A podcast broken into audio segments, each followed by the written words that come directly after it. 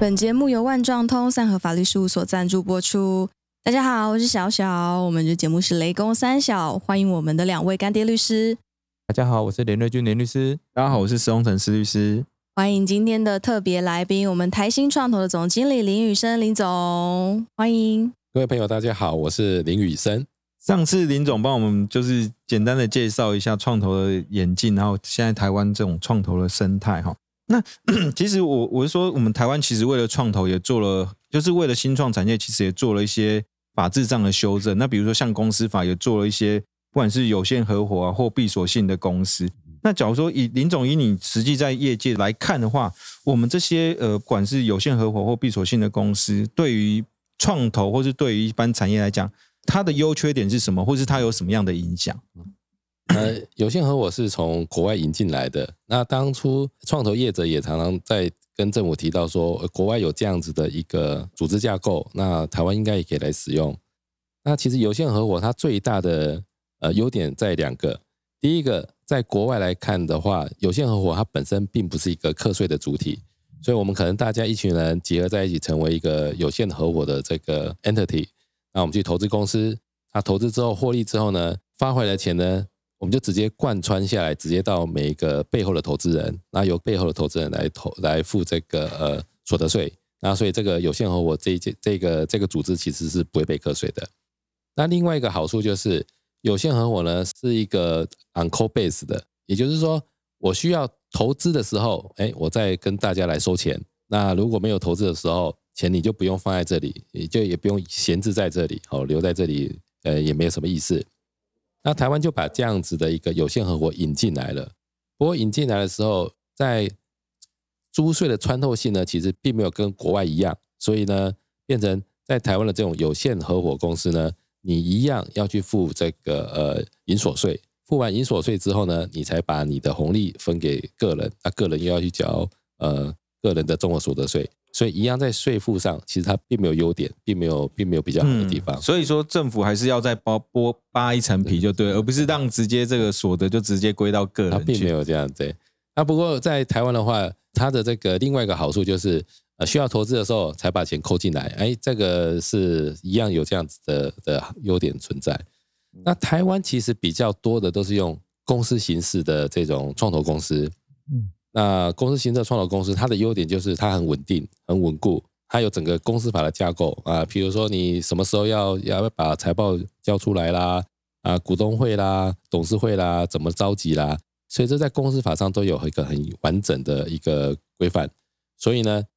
投资人会觉得说，我如果在台湾投资，投资这种公司形式的话，其实有政府在帮我看顾，有这样的保障。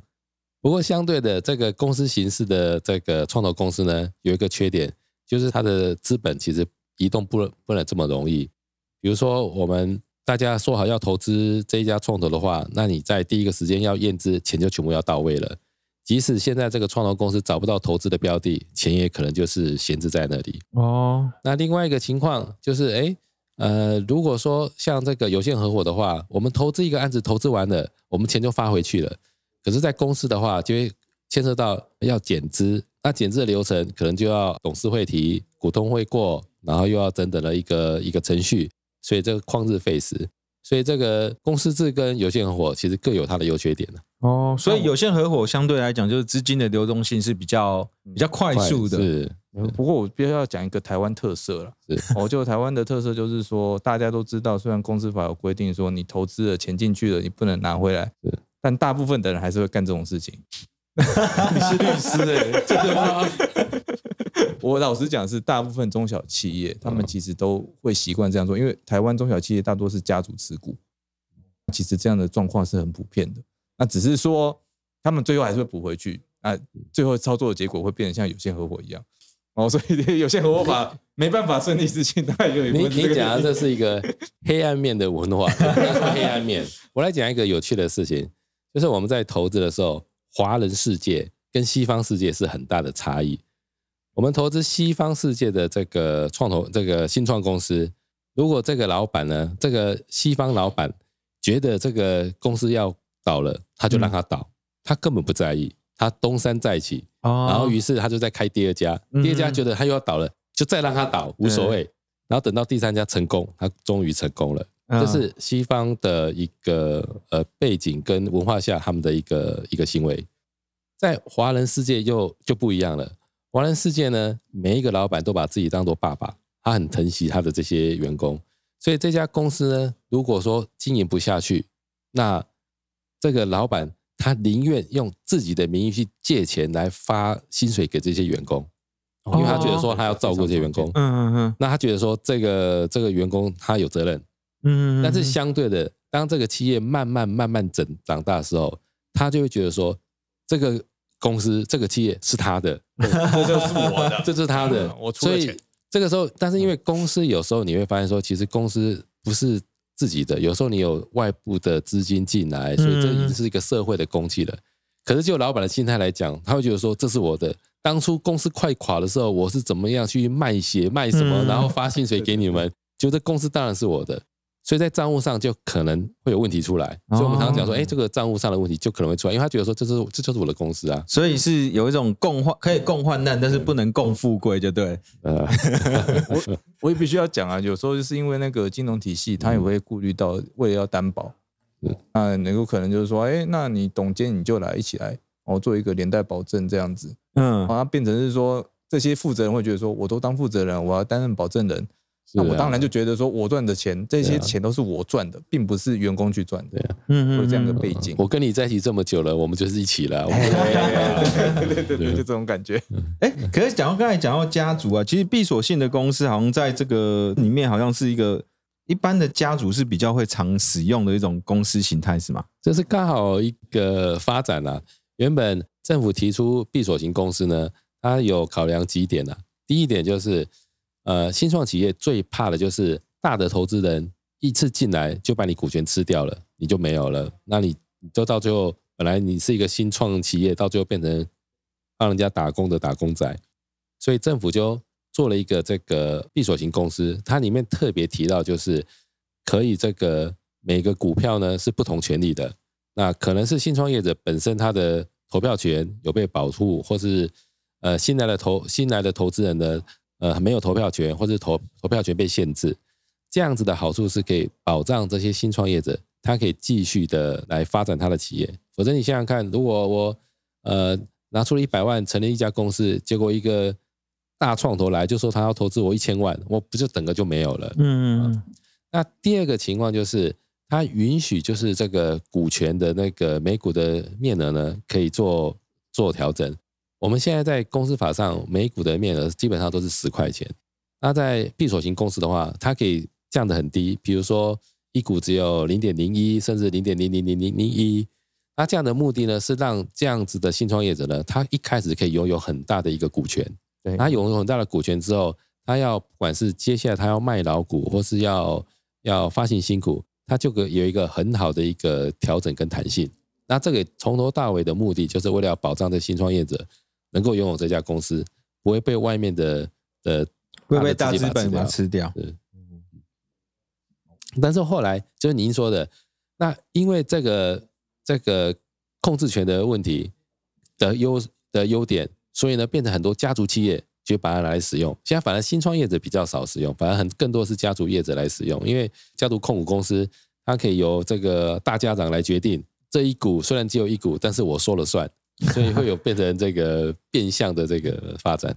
其实啊，之前那个公司法修正的时候啊，哦，我们那个呃，我以前是正大财法的，哦哎、所以那时候我看到很多内容，哎、那其实我是觉得说，有时候大家引进国外的东西，像你刚刚讲到那种，呃，就控制权，嗯。闭锁型公司的那个控制权的部分，他们国外是称作那个黄金股，嗯。哦，就是说这个某个股东他有特别的表决权，或者说一个否决权，他有权利可以否定哦股东会的决议这样子。那这个东西是美国进来的，那来来台湾之后就发展出自己的台湾特色。我觉得这个东西有时候要考虑到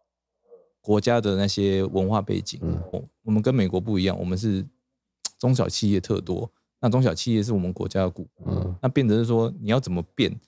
嗯、你说要让新新创企业适用，我觉得这一块真的是还要需要学者多想想，因为他们很多都是念国外的东西啦，那就直接照搬过来。哎，好，但这样好像骂我老师算了，没有。文化背景可能不一样，可是人性到最后都可能一样。我我印象中就这个来讲，我比较印象中，我但我不确定啊。我我是说我印象中好像有个案例是，好像阿里巴巴到美国上市还是什么，到哪边上，它好像也类似一种黄金股的方式，就是它虽然它的呃股数少，但是他有一个呃表决权的，或一个否决权，对对对对对对就特定事项有否决权，像这样子嗯。啊，那个就特别值钱。嗯，好我知道林总这边曾经好像也是担任过文化部的这种文创的这种这种的委员。就您经营这种创投来讲的话，你觉得针对文创的部分有创投这样的经验吗？还是有一些案例可以跟我们分享？啊，我们有投资一些文创的节目。那其实最近的这个斯卡罗，呃那个我们、哦我们也有投资啊。啊，这个是讲台湾这个早期这个很重要的一个一个历史。对，那其实我们在投资这种这个文创电影啊，其实很难，一开始也很难去评估。通常就是拍完之后才能翻牌之后才能见真章啊。你 等下，那是你认为现在斯卡罗目前阶段是 OK 还是不 OK？然后算了算了，这个我觉得它的剧情跟原著有一点差异，啊，所以你觉得哪一个比较差异蛮大。呃，你两个都看完之后，我们再来讨论吧。好 好，嗯，好 我再回去看。那你刚刚提到就是说有关这个投这个文创，那其实我们用那种很自私的想法，其实我们在想说怎么去投文创，所以我们就想说一个企业最重要的有一个三角形，第一个就是它的研发强不强，嗯第二个它的行销强不强，第三个是它的财务强不强。哦，这是我们看到三个企业最重要的三角形。那我们就用这种方法呢，去踹踹看，我们去投资文创。第一个从这个呃研发的导向，就是我们投的这个赛德克巴莱。那这个研发的导向有点像是这个 Apple，那个 Apple 每次在出这个这个手机的时候，它根本不管大家，就直接就这样一路出，一二三四五六一列出。它其实并不见得去了解说整个市场的趋势，它是想要带动透透过它的研发去创造它的一个需求，所以这是研发导向啊。那从无到有就对了。是是，所以味导他有他他自己的真善美的这个这个理想跟坚持。嗯，改变世界都是这种理想主义的。那我们也有透过这种这个财务模型，就是财务专案的方式来投资，也就是蒙甲。那蒙甲呢，它已经就是离列离岛哈。那一开始呢，它就可能已经算好在什么时候要上映，所以就反推什么时候要剪辑完啊，什么时候要杀青完，什么时候要选角完，什么时候要把剧本写完。所以这是一个按照按一个按很严谨的按照一个财务规划在进行。那这个所以就也不会拖时间，所以就准时上映。哦，这个好像都是特意挑，大概是过年时间上映。年时候，那时候大家比较有时间，所以他就在反推。哦，原来是这个原因，难难怪那一阵子看到贺岁片都差不多类型。嗯，那另外一个就是从市场上来看，那我们当初就是陈妍希她拍完这个那一年我们一起追的女孩之后，嗯哎、我们就把她从市场形象赶快就找他也过来，就是来拍这个《爱的面包魂》。那这是从我们从三个方向试着去捉摸一下这个市场的口味以及市场的接受度。好，哎，那林总，我想请问一下哈，就我自己看这个台湾的文创，尤其是像这种戏剧啊，最近来讲就是很多像 Netflix 它的集嘛，那其实很多我们台湾的戏剧好像也都是透过 Netflix 来发行，然后它是一个国际资金一种，也算是对台湾文创的一种创投嘛。不知道你对这种趋势，或是你对这种看，或是这种或者这种的呃影响，或是未来的影响，你你你这边有什么一个想法吗？我觉得在整个经济的发展，从原本的满足了食衣住行之后，其实现在已经到了另外一个追求一个美好的一个层一个一个另外一个层次了。哦，所以我们已经不再满足于就是很单纯的这个生活所需，而是会往心灵层面或是娱乐层面往这边走。那你想想看，阿里巴巴它也投电影啊，腾讯它也有投音乐啊。哦，从这边来看，其实是这种精神层面的这种已经慢慢的在受到大家的注意。那在台湾以前投资呢，通常就是早期说啊，所谓的老三台啦，或是这么几家这种电视台或是这种电影机构，但是现在已经打破了。以前在这种类似权威体制下的话，你所拿到资金就只有在这几个机构，所以你可能受到它的限制。但是因为现在国际资金的流动，像 HBO 啦、Netflix 啊，都会来台湾投资所谓的独立创作，所以让台湾的独立创作呢，它都更蓬勃发展的。嗯，它可以不因为受到给他钱的人给他的思想上的钳制，他可以纯粹就是拿到这笔资金就是很 free 的资金，所以它都可以发展的很好。那所以我也很看好台湾未来整个这个文创的一个发展。嗯，就投资管道非常现在非常的多元化，我们也不用再受制于说那些老三台这些。啊，对啊，你看一下，就是台湾创投投资这些产业，我们所谓创投投资产业可能是半导体啦，然后这个精密机械啦，现在甚至文创啦、绿能啦、农业科技啊，或者是国防啦，甚至这个卫星啊，通通都有。哎，对那表示说，其实台湾本来就是一个很多元的一个环境，所以它所引导出来的投资也就很多元。那这个文创也就是在其中里面的一项。这样听起来那个台湾未来的发展还是非常的乐观，这样子。对，除了元宇宙以外，我们台湾还有文创产业。我看到连觉得后面会跟思律合在一起是两个人，我就觉得台湾就有希望啦。谢谢你这样夸我们，不敢当，不敢当。有缺顾问吗？现在签约有特优惠价，没有。没有，开玩笑开玩笑。好，那今天的话到这边为止嘛，哈，那我们时间也过得飞快啊，好，啊，谢谢大家，谢谢。大家，谢谢。